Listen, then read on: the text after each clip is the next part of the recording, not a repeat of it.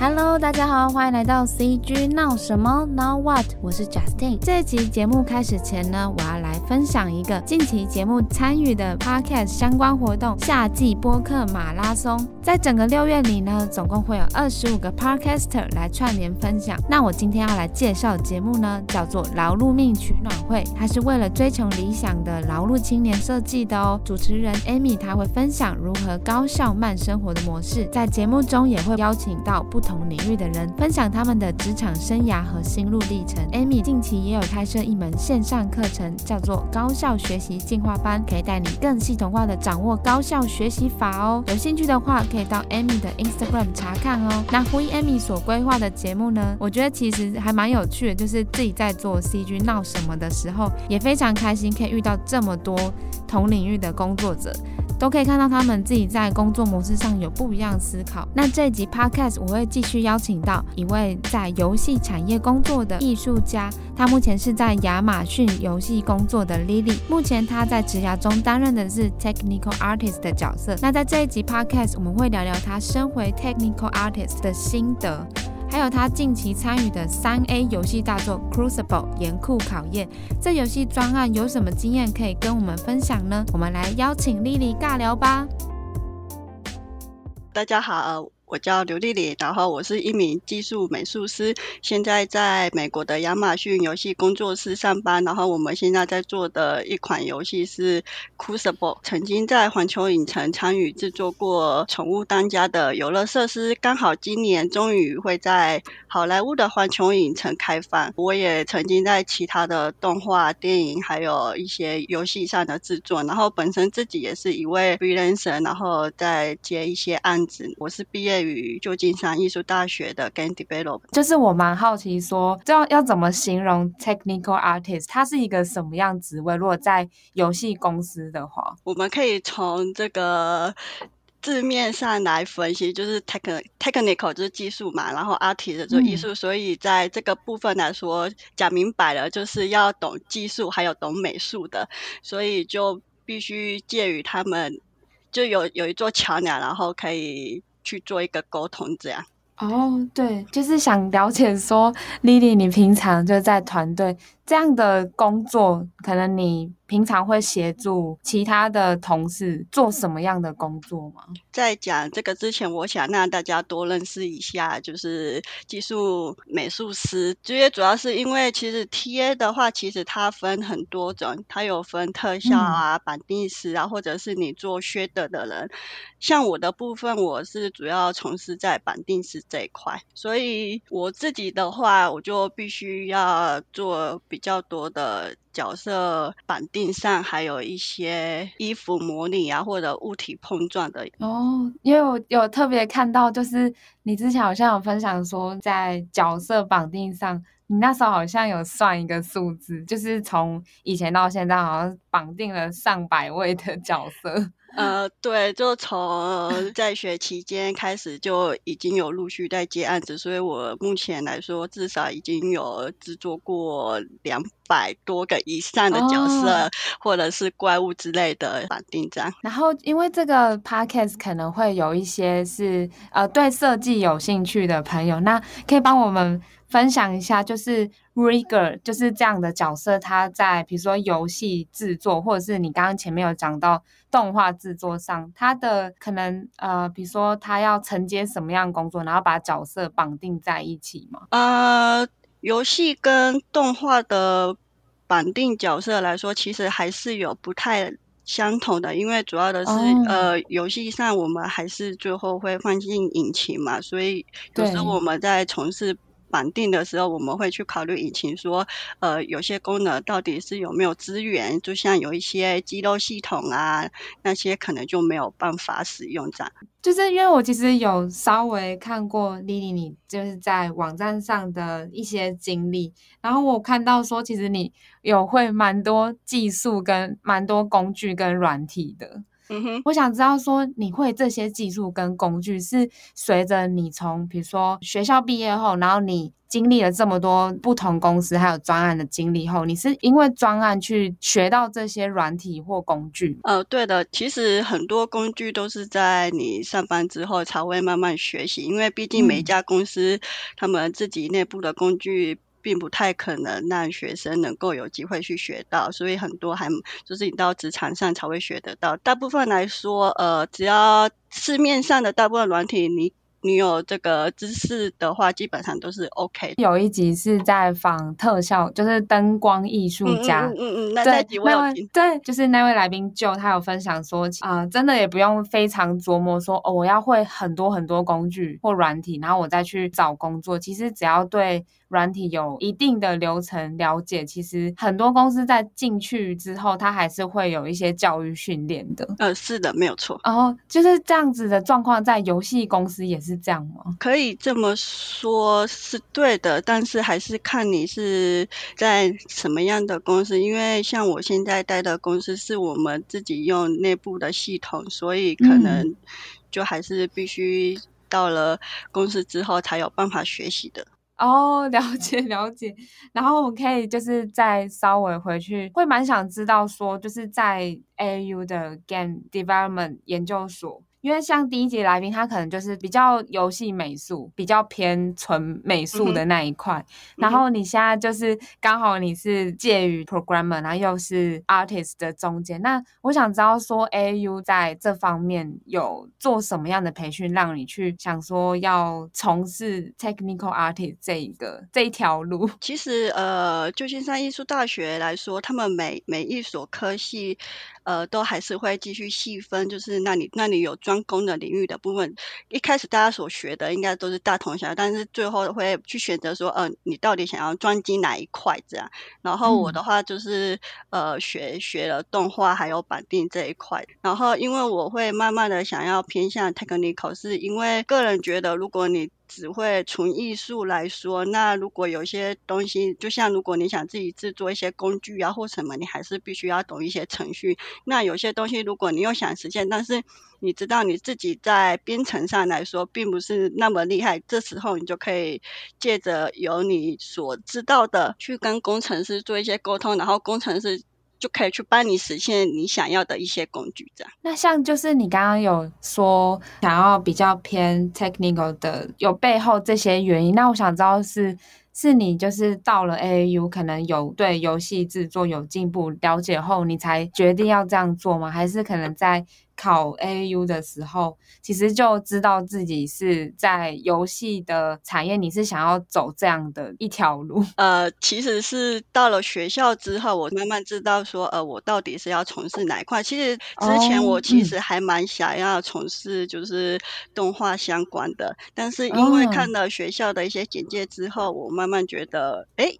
游戏 其实我还还还蛮更喜欢的，然后因为最近游戏也比较盛行嘛，所以做这一块其实也蛮好的。其实我在台湾的大学毕业后，其实也没有想说，呃，我嗯到了今天我会在游戏上面这样工作，然后主要是还是来到美国之后慢慢去摸索自己这样。一开始听起来好像其实你在最初。其实好像是对动画是有兴趣的。其实我觉得动画产业跟游戏产业是有一点相像，但是又其实要分界限，其实也可以分很开。嗯哼，是的。然后又可以看到说，其实近年来很多动画的那种作品也都是用游戏引擎在做的。嗯哼，嗯哼，没有错，没有错。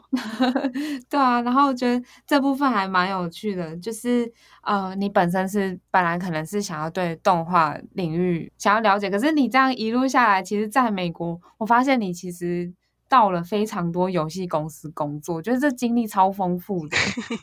呃，其实算是每个领域都是有接触到，嗯，也没有说我特别喜欢游戏，我、嗯、特别喜欢动画，其实都没有，就是自己想要有更多元的发展这样。对，我有看到说，就是你其实有啊、呃，其实也有去动画的 studio，然后甚至有参与像 VR 的那种专案制作。那可以聊一下，说你觉得如果以动画还有跟游戏来说，这两个就是在这种这两种专案工作，你觉得有什么最大不同吗？不同的点应该是在于你在制作的过程当中这样，嗯、但是现在可能会比较偏向游戏，是因为你在游戏。呃，你在游戏上来说，大家其实还蛮喜欢玩游戏的，所以大家在 制作游戏的过程中，然后我们就会探讨出更多的其他游戏，然后大家就会讨论来讨论去了这样。哦，那你平常会很常，就是你下班后也会一直玩游戏吗？呃，现在比较不常打游戏，但以前来说，就是会跟朋友们就一起线上玩游戏这样。因为其实之前就会会很好奇说，那如果是在游戏公司的工作的 artist 或者是工作者，那本身要非常爱玩 游戏吗？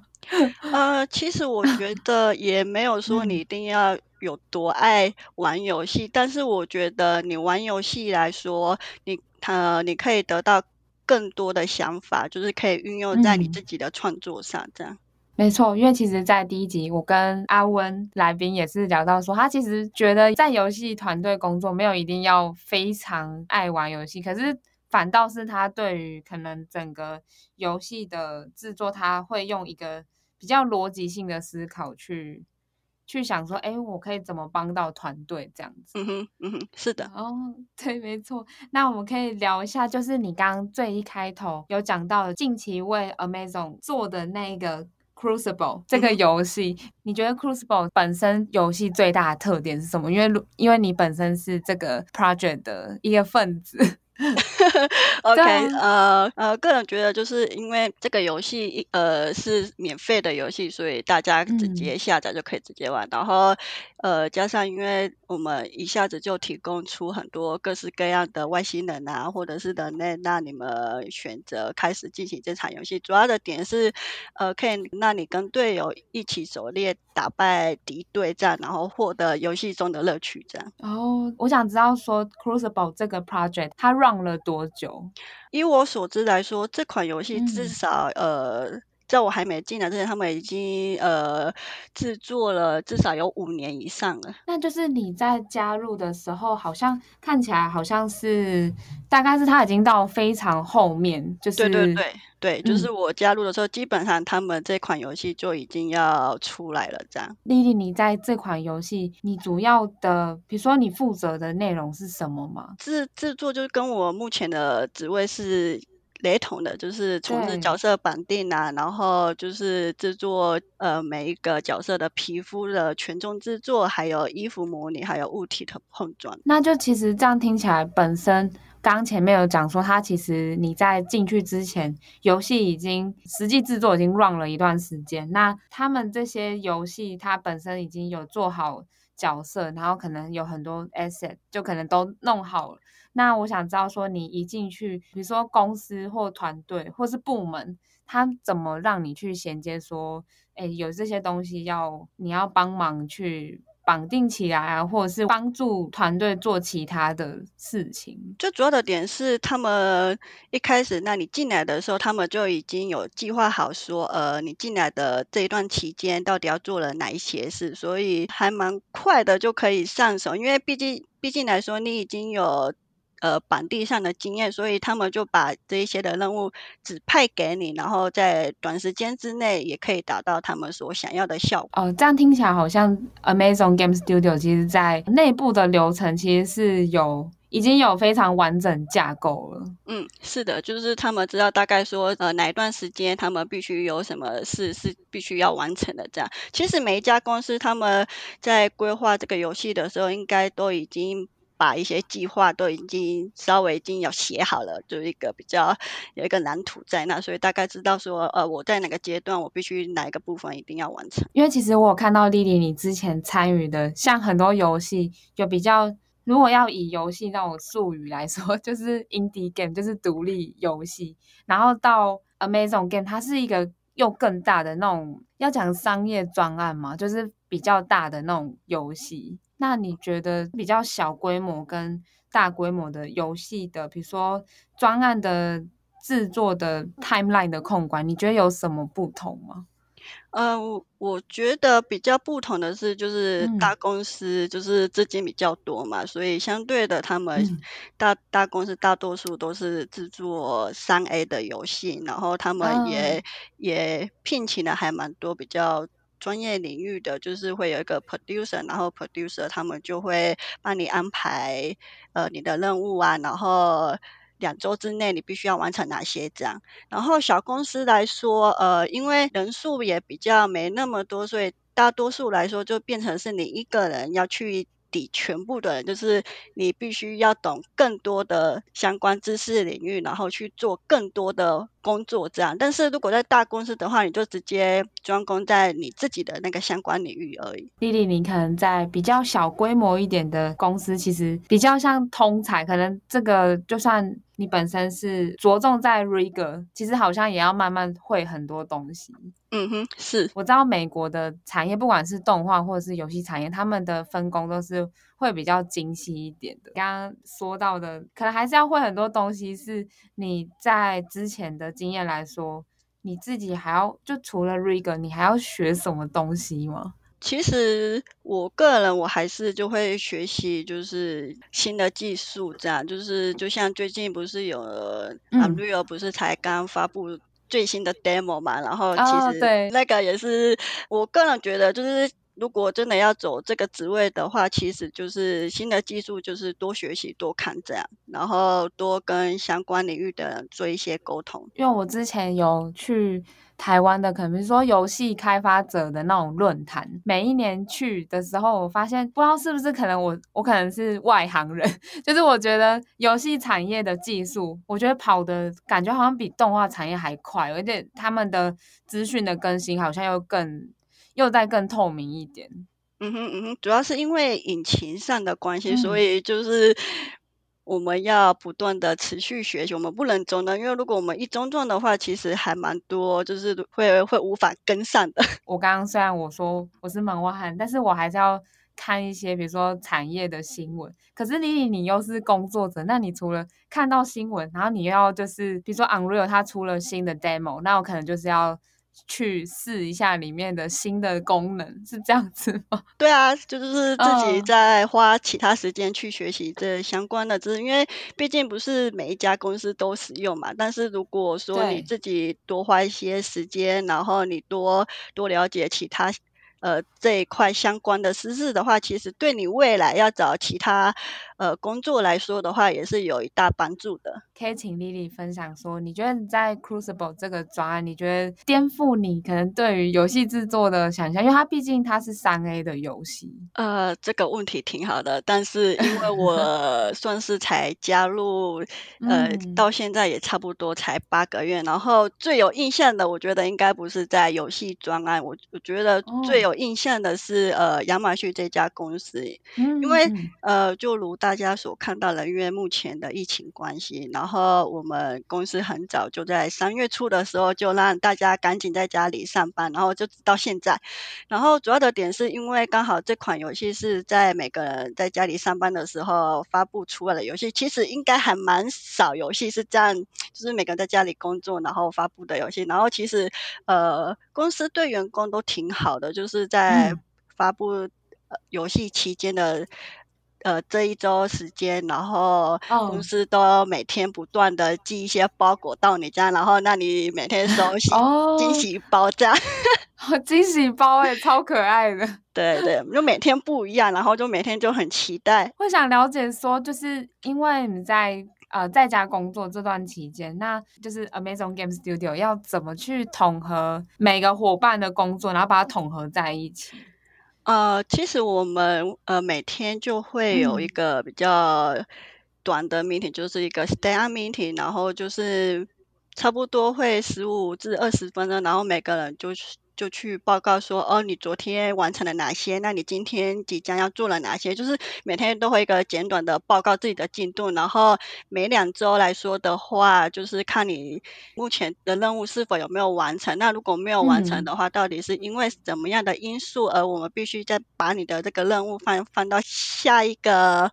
诶季度这样诶继续让你这样制作，但是大多数来说，呃，每个人都是花的时间都是差不多的，因为 producer 也不会让你有太多的工作做。你刚刚就是有聊到说，可能在 daily 的工作中，可能会有一些，比如说公司它分配的游戏里可能要制作的细项，那可能实际呃，比如说你在做的时候，那个时程可能会比预估时程还久，是这个意思吗？呃，对，就是因为其、哦、因为其实大多数来说都是。呃，同事他们大多数都是有家庭，也有小孩，这样，所以你你在家里工作，你不太可能非常的专注在你的工作上，所以基本上大家都是能够谅解的。这样听起来好像公司其实对员工真的很好，因为你刚刚说的惊喜包，然后又 就是知道可能 timeline 会因为。呃、uh，work from home 可能会有一些不一样，嗯、对，这大家都是能够谅解的，oh. 因为毕竟这个这个期间也是比较不容易的，这样。那你觉得，就是以游戏制作团队来说，你觉得在这段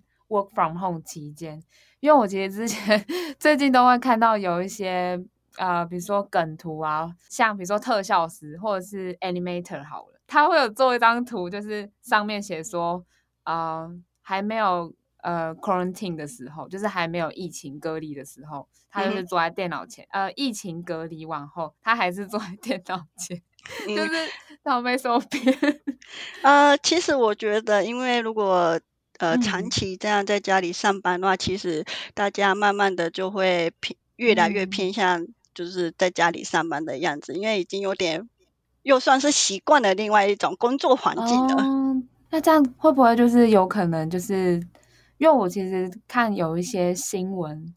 有看到说有一些公司发现，就是在这一段 work from home 期间，有些公司可能已经发展出那我们之后可以采取远端的工作模式。嗯哼，你对于就是如果是远端工作模式，你有什么看法吗？呃，就是、我觉得远端工作，我觉得这应该是未来的一个走向，因为、嗯、呃，毕竟人类现在就是一直破坏着地球嘛，所以就会很多其他的疫呃病毒啊，或或什么疫情呃出现，所以我觉得大家可能会慢慢的转移到让大家能够远端这样工作，对公司也在开销上可能相对的会。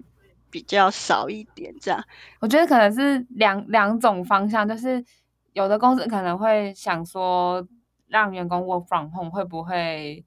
让可能工作进程变慢呐、啊？然后可是另外一个方向又是可能在开销上会比较省一点。呃，然后另外一点的优势是说，这样子公司如果想要聘海外的一些人才的话，其实这也是一个蛮大的优势，就是他不用太太过担忧，就是这个人有没有办法在当地工作或什么的。其实我觉得还是有好处的，嗯、因为我之前跟前面来宾或是其他就是在美国工作的受访者朋友们聊，就是其实，在 in house 工作可能就会有一些，比如说要工作签证啊，然后就很多那些。比较麻烦的问题，像丽丽你刚刚分析是说，比如说这段 work from home 期间，那可能产业慢慢发展出，可能这些游戏公司或是动画公司开始会需要 remote，就是远端的工作者。那其实对于台湾的，呃，如果有想要就是进，比如说参与国际型的案子，好像这算反而是一个机会。呃，对对对，其实是还蛮好的。Oh, 对于就是听众来说，可以就稍微去关注一下。那我想知道说，Lily，你平常，呃，因为你刚刚前我们前面有聊到说，你有这么多丰富的工作经历，那你平常会去再去关注产业内的，比如说。工作职缺吗？或者是可能跟 HR 保持关系啊？就是这种让自己就是在职涯上可能有更多不同可能。我觉得主要就是多多尝试经营的 LinkedIn 或者是 ArtStation，因为如果刚好呃想要 hire 相关的人的话，他们都会到这个比较正式的一些网站去寻找人，这样然后。最好是把你所真正有做的东西，然后呃详细的写在那个你的履历上，这样，然后把一些 keyword 啊都写上去。最好来说，如果说你参与过有很多角色制作啊或什么，就最好以数字来表达说，嗯，你总共做了多少支。而不是去写说我做了好多只。但因为这种不，如果不是以数字去呈现的话，就会让人家更不太了解说，那你到底是做了多少只这样？就呼应到你刚刚讲的，你就真的有把数字放到你的每一项经历里面。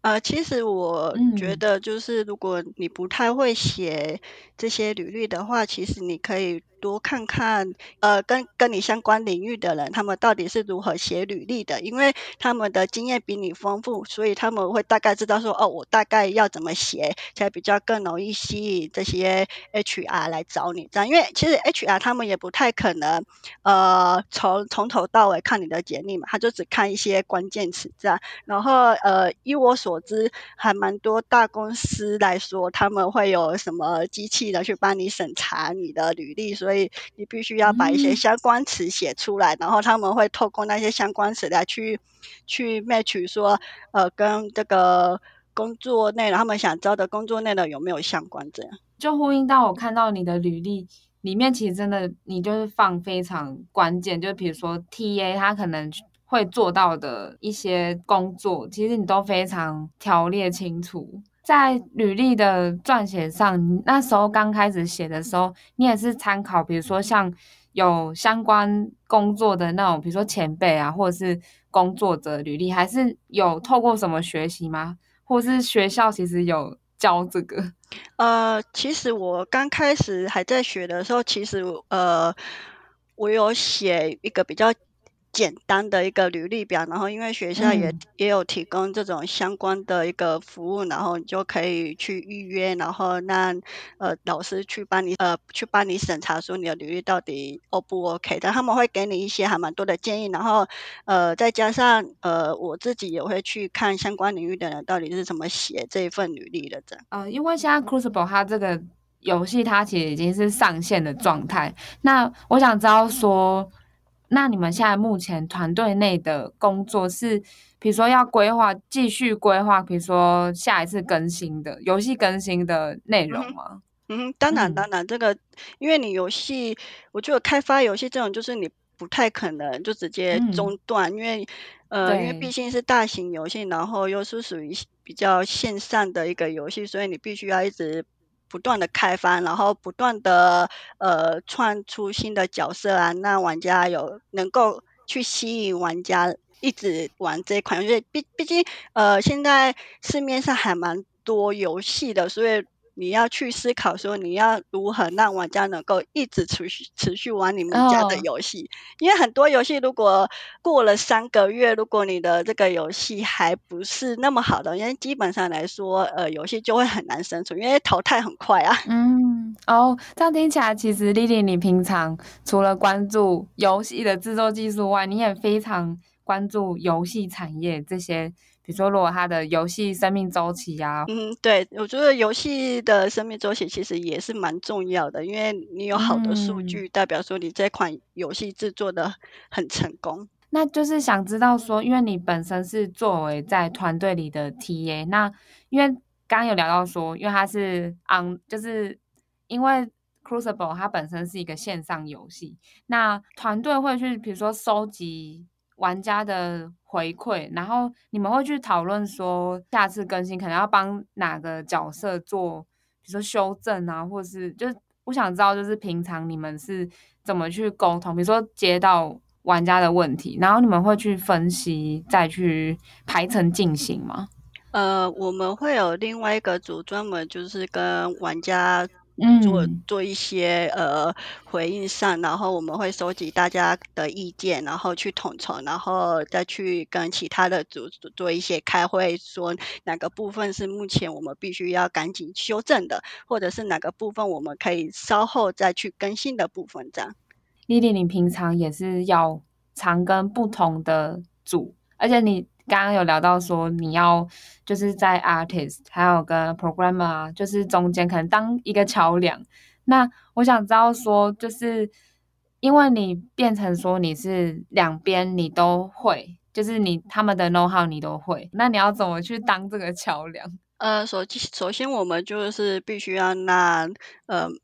美术师能够了解说，呃，为什么这个东西是呃无无法在目前的游戏引擎上去执行，还有一些我们必须要告诉他说，呃，我们是可以放放进游戏里面，但是。呃，可能会无法达到我们想要好的一个 performance，所以我们必须要尽量的去避免这些牵扰，然后我们还必须要优化目前我们的游戏，这样，所以我们就必须要不断的去给他们做一些沟通上，说为什么我们没有办法达到，但是我们也不会。跟他说哦，你这个就是很烂啊。对，就还是要以比如说，因为你们本身是这样的专业，那可能要去跟他分析说，也许是时程这样会拉太长，或是对于可能现在游戏制作来说，它不是最紧急的。那就是对于像又要跟 programmer 沟通的话，那你们平常是因为我了解到是 TA，可能有一部分工作是要协助 artist 去制作一些工具。比如说游戏引擎的工具，然后让他们做起来可能更更顺手。那跟 programmer 沟通呢，就是可以跟我们分享一下，就是那又要注意什么，或者是你要怎么去跟他们沟通？呃，就是跟他们去讲述说，呃、嗯、呃，目前美术师那边需要怎么样的一个工具，让他们能够去操作这样，然后我们就会去讲解。去讲解说他们的需求到底是什么，看是否能够去呈现他们所想要的东西。其实 TA 呃目前来说需求还蛮、嗯、还蛮大的。比如说，我想知道说，就是 TA 他们在公司的需求上，就是一开始公司就会去说明说。哎，那你进来我们这个团队，你需要做的就是大概会有哪一些工作吗？工作内容基本上，呃，在你要找新工作之前，你看了那个工作内容，就是职缺内容之后，其实他已经把他们所想要的的人才。他所会的东西都已经写在上面了，这样，所以其实当你要找这一份工作的时候，其实你已经已经有了解到说，哦，我进去公司之后，我到底会做了哪些，然后也透过你在面试的过程中，你也可以去了解说，哦，我到了公司之后，我我我确定是要从事哪些，因为他们会在在这个期间就是。让你明了说，你进来就是做了哪些，他不会讲的很模糊，说就是要做这些这些，但是你进来最后是做其他的，他们不会这样。我觉得台湾可能大部分的方向都是比较，呃，比如说工作需求，他们开的都是比较大方向，那可能进去才会发现说，哇，就是怎么这么多细项要做。嗯哼嗯哼，就是呃。嗯依照这样听下来，应该台湾就比较想要找一个比较 general 的，什么都要会的。也是因为专案的规模还有资金都其实应该都 息息相关啊。对对对。作为 TA 的话，那你觉得说，就是每次在可能看不同的工作职缺，他们开的需求是差不多的吗？还是是会根据每个专案不同，会有不同的需求？开的条件来说是大同小异的，嗯、就是看你这一个。呃，职位是不是比较资深的，或者是比较 lead 以上的？不过大基本上来说都是大同小异。因为刚有讲到说，呃，lead 可能他是要统管这一群人做一些事情。那我想知道 lead 有什么样不同吗？工作需求上？呃，lead 来说，大多数的时间就是需要跟。很多不同的部门做很多的会议上的沟通，所以 leader 来说，就是也必须要清楚说，呃，你自己自己的，因为肯肯定是很资深的嘛。然后最重要的点就是你的管理的部分。AU 的时候好像已经有同时进行一些工作了。嗯，我在在学的时间，我就已经自己接呃一些小案子，然后还有在。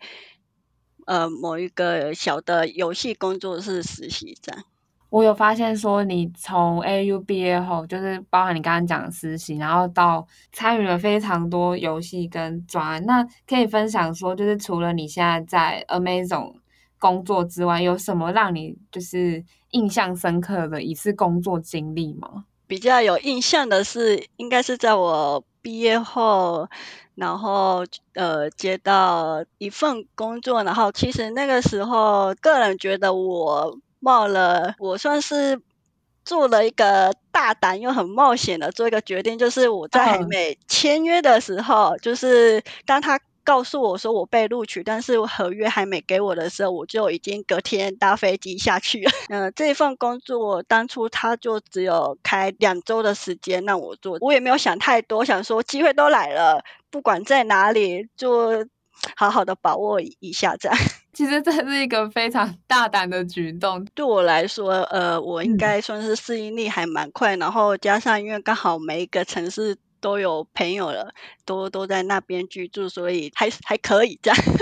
哦、不是说我变成是单独我一个人过去或什么，嗯、其实还有朋友的陪伴这样。觉得听起来，Lily 你在美国那边除了工作经验很丰富之外，其实你的生活其实也蛮多可以跟听众分享的。刚刚有讲到就是。呃，洛杉矶，然后西雅图，还有跟旧金山，是这三个城市，就是来回穿梭。就是你有最喜欢哪个城市吗？如果我们聊的比较生活面一点，呃，个人还是比较偏向旧金山，呃、因为毕竟我目前在旧金山也算是。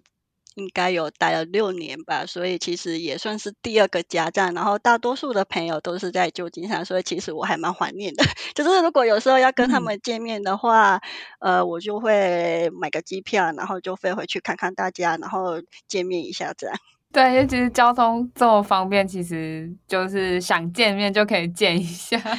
对 对对。老实说，其实我虽然是读了这个科系，但是我大多数的时间都是在动画系上课，所以我认识蛮多动画系的一些朋友，所以还蛮多人读动画相关的，然后最后出来也是在游戏公司上班。其实我觉得，不管你读哪一个科系，其实。大家最后还是都会走在一起。游戏还有动画产业其实是就刚刚前面说的，呃，他也可以把它拆得很开。可是其实工作者还是可以在这两者之间来回的跳跃，嗯、感觉是这样子。嗯、对于就是如果是在游戏产业的工作者来说，你觉得？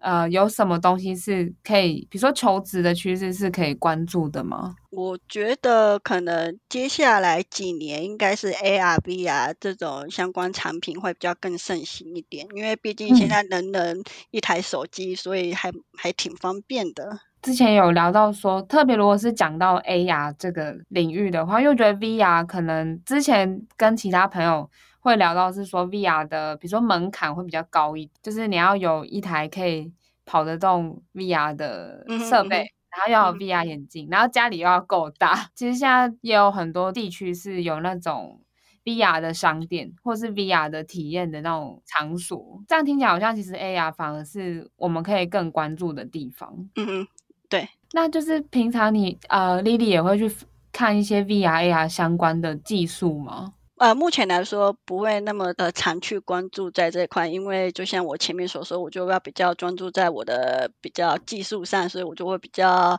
多关注在我这一块这样。但是 AR 的话，我偶尔呃也是会关注，就像呃目前有那个 Facemoji，就是你可以呃用你的 iPhone，然后去、嗯、去追踪你的脸部，然后可以做出。不一样的一个 呃，算是一个贴团什么，就是比较呃这种类似的，对，我就会比较关注这一块，哦、因为这这一块也是呃跟跟我所从事的还是有比较有一点相关的。那我想知道说，你刚刚前面讲，你其实本身还是会专注在现在的工作需求去做一些跟着看技术有什么东西可以学。那你平常就是除了在公司之外，你私底下是怎么去学习这些技术呢？呃，我自己私底下就会在网络，呃，网络上做一些学习，因为现在还蛮多，呃，网络学习平台还蛮多可以选择的，就可以依照自己的需求，然后去搜寻相关的，在这些学习站，然后再加上跟朋友共同去讨论这些技术，然后因为朋友也比较偏向其他的领域，然后我就可以从他们身上学习到还蛮多新的知识，这样。就莉莉你刚刚前面有讲说，就是可能有一些 freelance 的经验，然后到有 in house 的经验。那你觉得在美国这两个经验对你来讲，有什么东西是可以跟听众分享说，哎，freelance 还有 in house 有什么特点吗？其实很难区分说有什么特点，因为呃，如果你是 freelance 的话，就是会比较轻松，你能你能够在家里这样工作。但是在 in house 的话，就是你必须呃面对面的跟你的同事每天这样交流，这样。那、oh. 其实也没有太多的差异，这样。哦对，那你个人比较喜欢就是像 freelance 或者是 in house 这两个工作形态，你会比较倾向哪一个？呃，我没有特别说倾向哪个，我我的部分只要有专案，然后我就会做。那可以分享说，在现在目前，因为我之前跟动画的朋友聊，就是现在美国也都比较偏向，都会开比较多 freelance 的职缺。那游戏产业也是一样吗？我觉得还是要看你的职位是哪一种。如果比较偏向美术那一块的话，oh. 应该相对的 freelance 会比较多一点，因为现在还蛮多公司都是把美术给外包出去这样。如果是 in house 的话，感觉如果 programmer 或者是像 Lily 你这样就是 TA 的角色，其实还是要 in house 会比较符合，就是可能专案需求。因为这样听起来又是不同的认识，就是过往可能跟比较多是美术的朋友来讲，他们会讲说，呃，freelance 的需求可能会比较多。可是这样听起来，如果是朝比较技术方面的话，in house 的职缺反而会开。会开更多一点，嗯，因为因为毕竟呃，你必须就是要让那些美术东西能够有办法在他们自己内部的的游戏引擎上运作，这个是还蛮重要的。哦，对，Lily，你的工作经验这么丰富，那你平常会再去，已经虽然已经在公司工作，那你会去看不同的职缺嘛，然后去试看看。老实说，呃，我的话大多数都是。HR 在 LinkedIn 上来询问我说：“你是否有意愿？”这样听起来就是我知道，因为我有用 LinkedIn，就是它有一个 选项，就是你有对求职有兴趣，你对职位有兴趣，人资可以联络我，是类似这种选项。呃，我个人是没有把它打开，说我现在有兴趣想找份工作，但是、哦、呃，我个人的猜测是，HR 他们应该是有办法，就是找相关那个职位的一一些相关词，然后去做一些搜寻，然后就一个一个来询问说你有没有兴趣这样。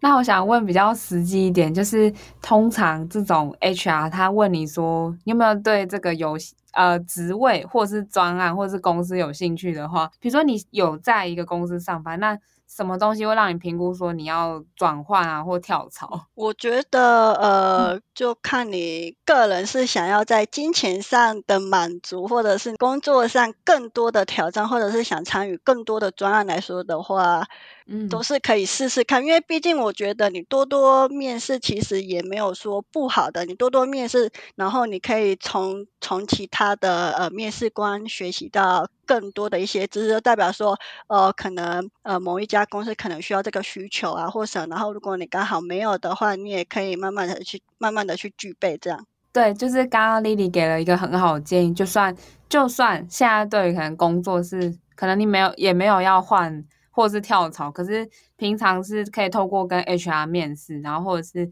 看一些新的职缺啊，可以让自己就是更知道你要怎么精进。嗯哼，对，然后你也会比较、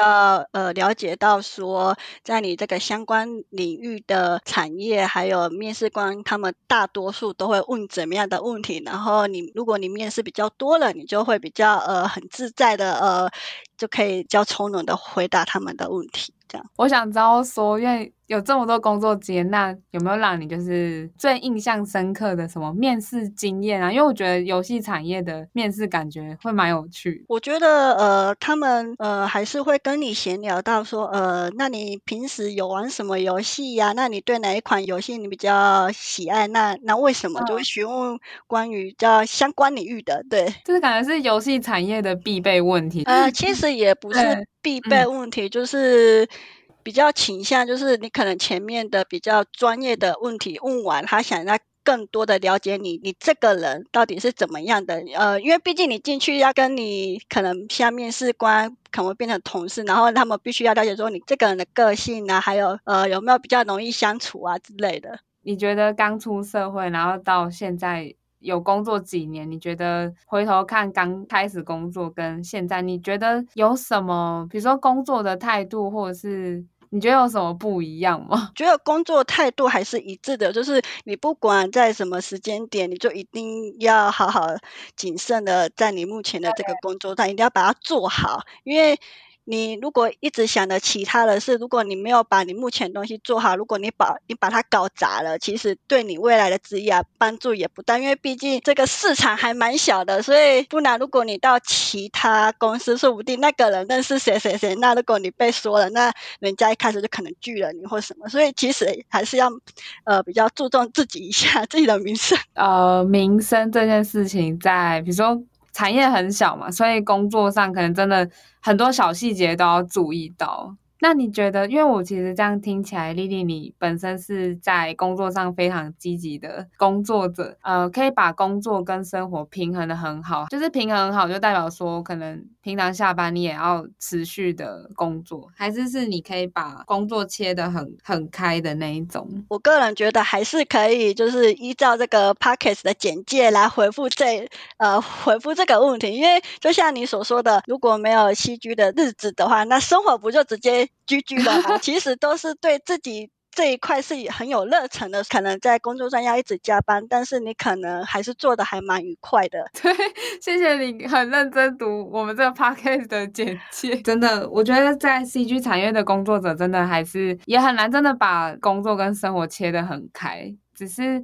就是会知道要怎么去帮生活。跟工作充电这样，那平常 Lily 你就是除了工作之外，你会怎么去帮自己充电啊？或者是如果你遇到一些工作上的挑战的时候，你会怎么去想办法克服？如果工作上有挑战的话，我还是呃会跟朋友还有同事就一起解决这一块这样。嗯哦、但是如果在生活上来说，就是可能就是。呃，出处旅行啊，呃，或者到其他的城市多看看，这样让自己放松一下。我们在 podcast 的尾声，就是我们要呼应到你本身是在游戏产业的工作者，我想就是请你分享一下，如果对于又刚好现在又是六七月，是对于台湾来说是又有一批毕业生是要出来，那对于想要进入游戏产业的朋友们来说，你会想要建议他们？有什么思考啊，或者是一些建议？呃，我觉得还是要朝着你，如果你有这个热忱，你就一定不怕吃苦，也也也不怕会觉得呃有多辛苦，就是朝着自己所想要的，然后就持续的朝这个方向前进，然后一定会成功的。